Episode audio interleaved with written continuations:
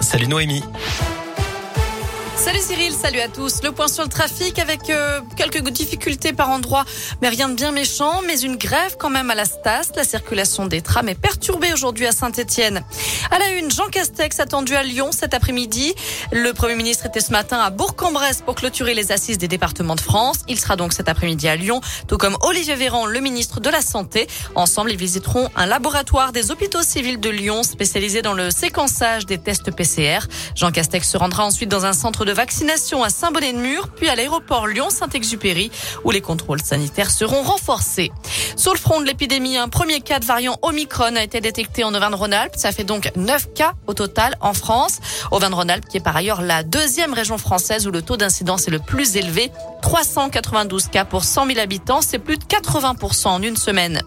Dans les établissements scolaires, plus de cas positifs, mais deux fois moins de classes fermées dans l'Hexagone. Conséquence des dernières mesures sanitaires dans les établissements scolaires.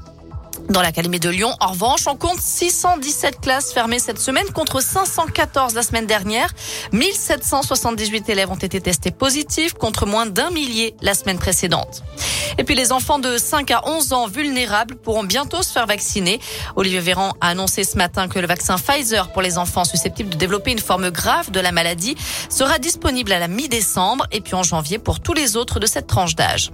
Rappelons qu'un nouveau conseil de défense sanitaire se tiendra lundi avec peut-être de nouvelles mesures complémentaires prises pour contrer la cinquième vague d'épidémie avant les fêtes de fin d'année.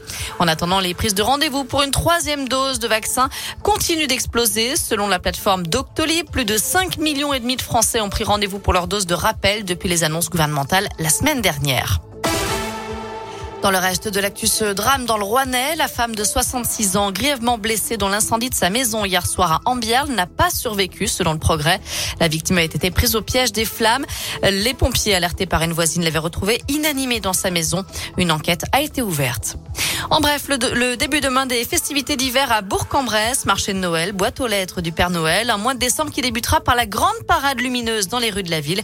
Toutes les infos sont sur la Scoop, Et puis le coup d'envoi de la 35e édition du Téléthon, 30 heures d'émission en direct sur France Télévisions, des milliers d'animations dans toute la France pour récolter des fonds pour la recherche sur les maladies rares. Un seul numéro à retenir, le 3637 et puis un par un, Soprano. Enfin, jackpot demain au loto, 30 millions d'euros à gagner. C'est la première fois qu'on atteint ce montant depuis le lancement du jeu il y a 45 ans.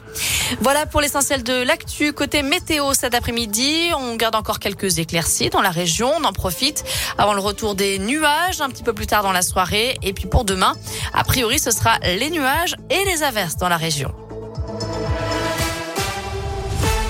Merci Noé.